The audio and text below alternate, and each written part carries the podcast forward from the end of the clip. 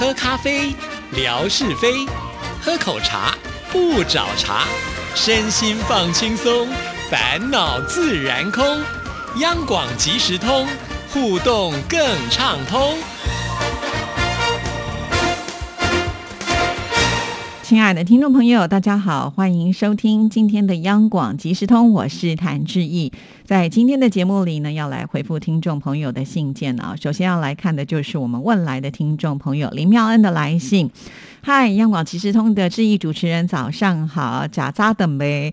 假扎的没，我要翻译一下哈。其实这应该是台语啊，就是吃早饭了吗？这个“假”的写法呢，就是一个口字旁再一个甲乙丙丁的“甲”哈。扎等就是早餐，那个“没”呢，就是有点像语助词一样吧，通常都会放在这个一句话的后面呢。在台语里面经常会出现呢，比方说“困爸呗”，好，就是你睡饱了没有啊？还有“假爸呗”，吃饱了没有啊？我们都会把那个“呗”那放在最后面呢。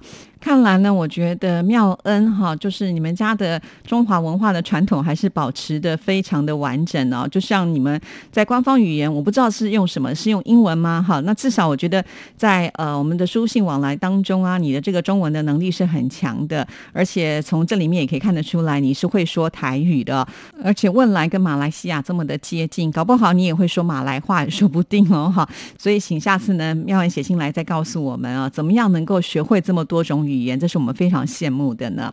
好，那继续再来看这封信。近日种了一点蔬菜，自己也采了一些来煮面吃。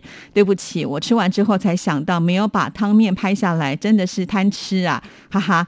其实我觉得很正常啊，包括像现在记忆哦，天天贴微博的人，有的时候我肚子一饿啊，去吃饭真的会忘记要拍照。哎，有的时候甚至是我家人会提醒我说：“哎，你拍了没？”哈，他们会养成这样的一个习惯，所以我完全能够体会。没关系啦，反正呢，呃，看来妙恩手艺也不错，下次有煮面的时候呢，再帮我们拍下来跟我们大家分享一下喽。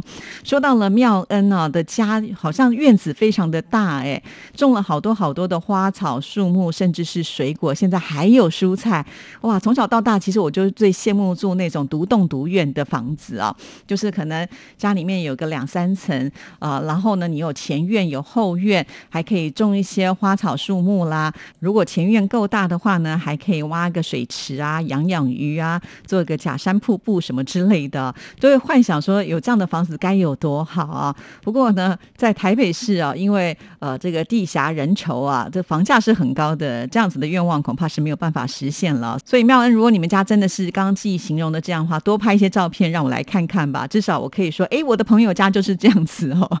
好，那我们现在呢，再来看下一段。接下来呢，我要让您看看这是什么样的果子。我今天也顺便介绍我家里面种的面包果，很奇怪吧？这果子的名字叫做面包果。从图片看来，它的果子很像没有成熟的榴莲，对吗？真的耶，因为它的。表皮上面呢，看起来好像是会有一些颗粒状态哈，但是好像没有像榴莲来的那么的锋利啦哈。这边呢，妙恩还特别告诉我它的念法，马来语叫做 sukun，英语呢叫做 breadfruit。哎，真的耶，英语的名称就叫做面包果。图片的果子呢是还没有长成大粒，也还没有熟。如果大粒了或者是熟了，就可以拿来蒸、沾面糊来炸，或者是料理做干的 sukun 片。然后呢，面包果的口感有点像是芋头，很香。好加哇，又讲了一句台语啊。好，原来呢这个果实这么的有用啊，呃，有各式各样的料理的手法，好棒哦。尤其呢种在自己的家里面呢，成熟了就可以到院子把它摘下来，晚餐呢就有着落了，绝对是最新鲜啊，营养，而且呢是无毒无农药，太好了。他还特别告诉我们说，这个口感呢有点像是芋头，我自己也很喜欢吃芋头啊。他后面讲了一个好加哈。就就是呢，好吃的台语啊，这句话很有用哦，哈！如果听众朋友来到台湾，你去吃饭的时候，你觉得东西很好吃，你就可以跟老板呢竖起大拇指说“好家”啊，那老板看了就会很高兴哦。好，那我们继续呢，再来看下一段。致意，若是果子收成好，有采到，我再拍下来给你看哦。谢谢你在四月十五号星期三的节目当中又回复了我的信件，感谢，祝福大家平安，问来妙恩。好的，非常的谢谢妙。恩嗯哦，是你写信来，我才有机会能够在节目当中来播出啊。而且呢，总是会带一些新鲜的事情告诉我们哈，我们大家呢就可以跟着妙恩呢来更认识汶莱这个国家哦。好，那接下来呢，我们要来看下一封信件了，这是我们好朋友乐祥的来信哈。而乐祥的这封信件其实也有提到妙恩哦，好巧哦哈。那我们就来看这封信件。你好，志毅姐，昨天在节目当中听到您描述去年在峨眉山旅游的经历，山上乘坐轿子应该是滑竿，这是在西南山区特有的交通工具，乘坐舒适。据说峨眉山上的竹椅滑竿已经流传了几千年。坐在滑竿上观赏峨眉山风光，一定是很特别的感觉啊！只是乘坐滑竿的价格是比较贵，上山时每公里需要三十到四十块，是可以还价的。峨眉山历史悠久，人文荟萃，不愧是中国十大名山之一啊！因为我当时呢，并没有打算要做这个滑竿哈，我有跟听众朋友说了嘛，觉得好怪哦，让人家抬着走啊，而且呢，呃，感觉这个地势这么险峻啊，万一一个不小心啊，有点绊到了，或怎么样，这挺危险的哈。没有想到呢，它是按照里程数了来计算价格的，哇，有的时候爬一段山可能就有好几公里耶，那这样讲起来真的是价格有一点点高啊。不过呢，说真的，就是要抬这个呃滑竿的人呢，也是挺辛苦的，这是劳力财。呀，好，那我们再来看下一段。前几天听到汶莱妙恩介绍的汶莱跨海大桥，使我了解到汶莱国内的各项的区域情况。原来汶莱的东半部和西半部之间隔着马来西亚的林梦，我不禁想起江苏宜兴是属于无锡市管辖的，但是宜兴和无锡市之间呢，还隔着常州的武进地区。从陆路走，一定要穿过常州的武进之后呢，才能够到达。因此，现在宜兴和无锡市区之间正在修建太湖隧道，从太湖底下把宜兴和无锡市区连接起来。哇，这么厉害！哦不知道呢，要穿越多长的距离啊？因为毕竟要在这水的下面来盖隧道，真的是一个很艰难的呃工程吧？哈，说到这个工程，就让我联想到了在上次之意跟听众朋友做这个挖挖车的直播，有带大家去大池看了我们一条这个捷运线呢，叫做文湖线。文湖线呢，它其实很特别，它大部分呢都是在地面上是高架的路段，只有呢在呃大直的这一段呢，它是走。地下哈，为什么会这样呢？因为文湖线呢，其实有一站它是到这个松山机场啊。那松山机场当然呢，就是飞机起降落的地方。如果它坐高架的话，可能会影响到这个飞机嘛，所以呢，它必须要走地下化。那走这地下化的时候呢，偏偏旁边又碰到的是基隆河哈，所以它还必须要穿这个河底下哈，真的很不容易哦。所以我刚才听到说哇，要穿太湖，那太湖这么大，对不对？那个水压到底有多大？我们都很难想象哦，但是呃，做工程的人他们就是有办法，真的非常非常的佩服啊。那上次挖挖车在直播，我们到大直站的时候，只能看到就是捷运站的出口，就没有办法看得到这个文湖线的车体啊。如果听众朋友有兴趣的话，其实也可以再翻一下志毅的微博，因为有一天我去了大湖公园玩嘛，好，那我就拍了呃这个在大湖公园站哈，它其实就是文湖线的其中一站，也把呢这个正在行进的文湖线的这个车厢。呢也拍进去了，所以如果大家想看的话，其实可以再翻一下自己的微博，就可以看得到了哈。那其实文湖线呢，过了大直站之后呢，诶，它又慢慢的爬起来了，所以呢，从内湖开始，它都是属于高架的路线哦哈。其实来台湾的话，我觉得搭乘捷运真的是一个很棒的选择。呃，第一个它很方便，第二个呢班次又很多，第三个呢就是很舒适，还可以看风景哈。像是我们挖挖车另外一站去圆山站，对不对？对那圆山站的这个捷运路线是另外一条喽。那这一条呢，从圆山站开始呢，它也是属于高架的部分，一直可以做到淡水。好都可以看尽很多的风光，是很不错的。好啦，讲远了，不过还是要感谢乐祥哈，真的很厉害啊！举一反三，看到了我们的这个妙恩呢，提到了有关于呃这个国土之间夹了另外一个地方哈，就会联想到这样子的一个太湖隧道哈，所以呢也启发了我跟听众朋友介绍了我们的文湖线。好了，如果太湖隧道通车的话，乐祥，你一定要帮我们注意一下这个讯息，要告诉大家，而且是多么的壮观，我好想知道哦。好，我们再来看下一段。上周我去参加了我们这边的国民文化馆，几年前曾经去参观过一次，不过当时是走马看花。这一次呢，是看了这些珍贵的历史照片之后，我更深入的了解到近代的风云变幻。陈果夫、陈立夫、朱家骅、钱兴之、吴鼎昌、张荣初等等。好多都是国民时代的政治家和企业家。以后等我孩子读小学之后，我也要带他去国民文化馆看看，让他增长一些历史知识。哇，我觉得乐享好棒哦！就是现在就已经开始规划，就是小孩如何让他能够对于学习历史是有兴趣的啊。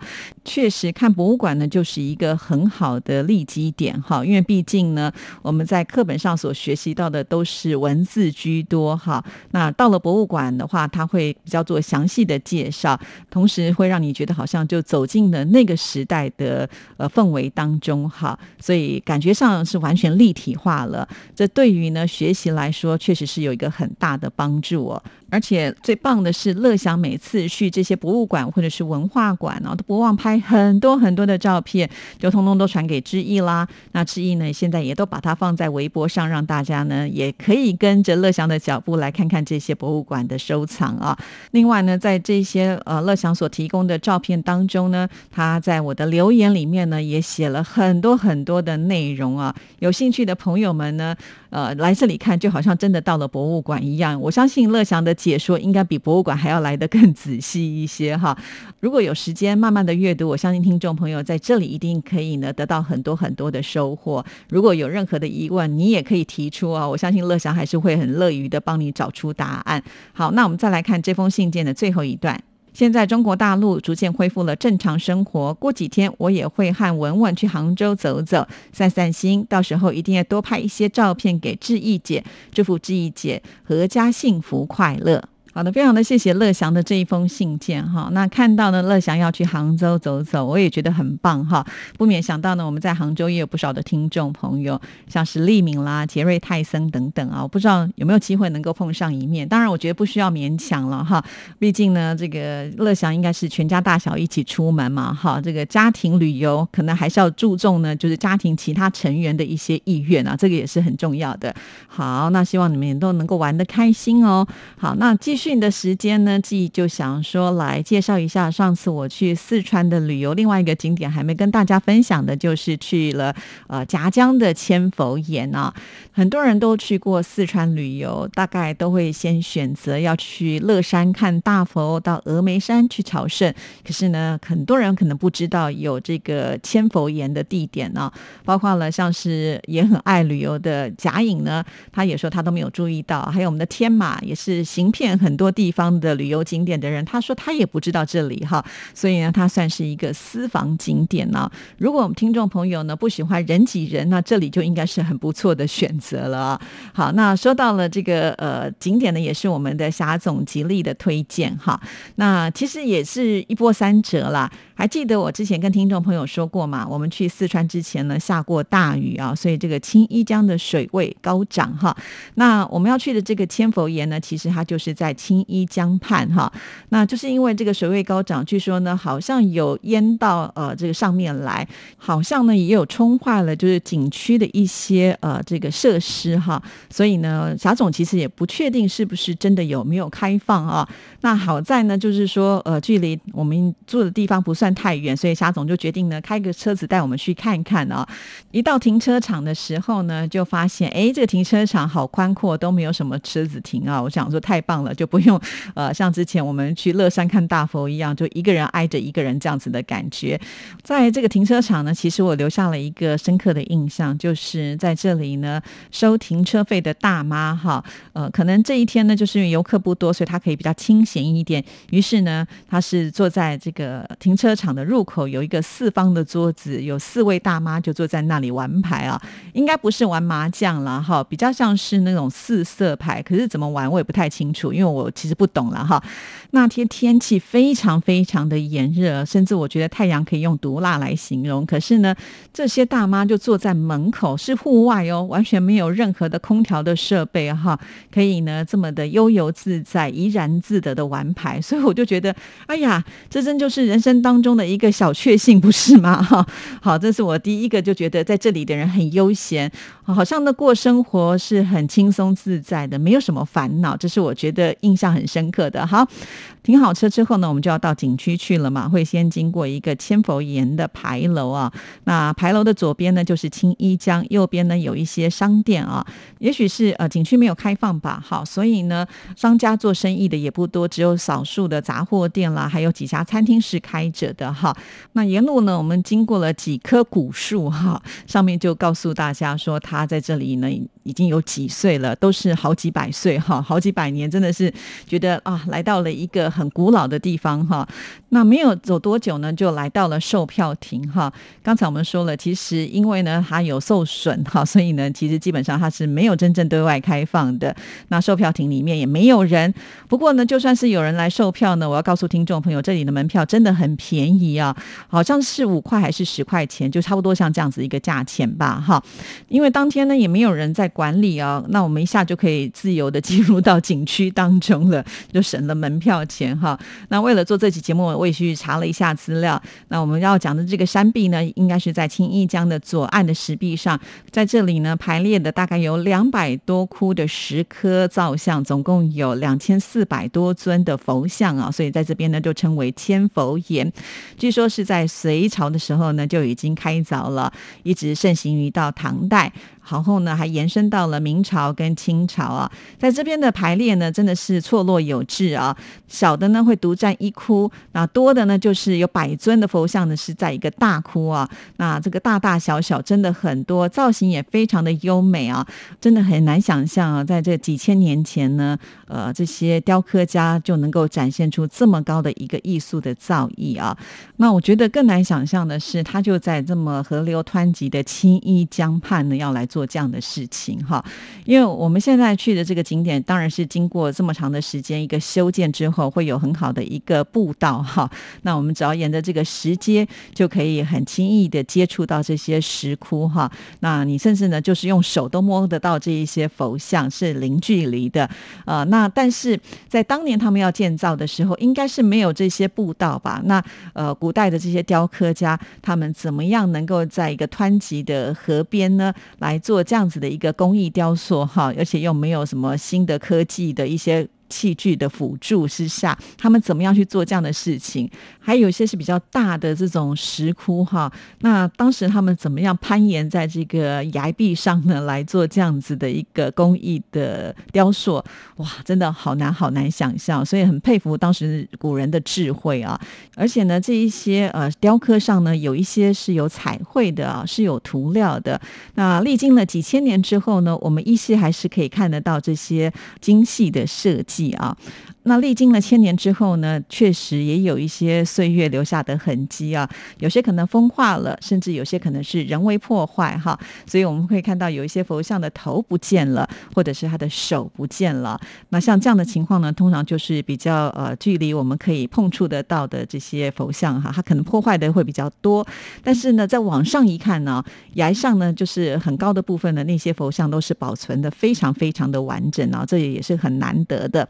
在这这里呢，除了你能够看到墙上的这些石雕之外呢，还有很多的名胜古迹啊，包括了有这个汉墓古穴、点将台、灵泉古渡、龙脑奇石、月浪石屋、雨花池、灵崖洞、佩玉泉，以及呢西城楼、水云阁、揽月亭、观澜亭、云门、万象亭、聚贤桥等等。如果呢，每一个这个景区你都要呃仔细的去看的话，绝对会花上你大半天的时间哈。因为我们那天呢还是一样老问题，我的先生脚受伤嘛哈。那这个栈道虽然修的还不错，但是它总是起起伏伏、上上下下哈。那这个台阶呢有大有小，也不是呃这么的让呃行动不便的好走哈。所以我们其实没有逛太久，大概看到了一个感觉，拍了照片之后呢，我们就呃也是打道回府哈。不过我觉得这是。我我们呃在没有计划当中来到的一站，就觉得特别的惊喜哈。如果我们的听众朋友呢也是喜欢不要人太多的地方哈，来到这里，我觉得绝对会有收获。依山傍水，其实那个气氛非常的好啊。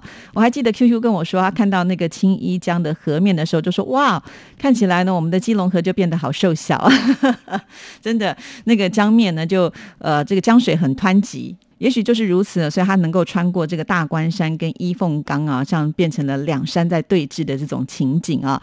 我有在想，如果我们从对岸看回这个千佛岩的话，应该也会非常的壮观，好吧？看下次有没有机会喽。今天时间到了，就聊到这，祝福您，拜拜。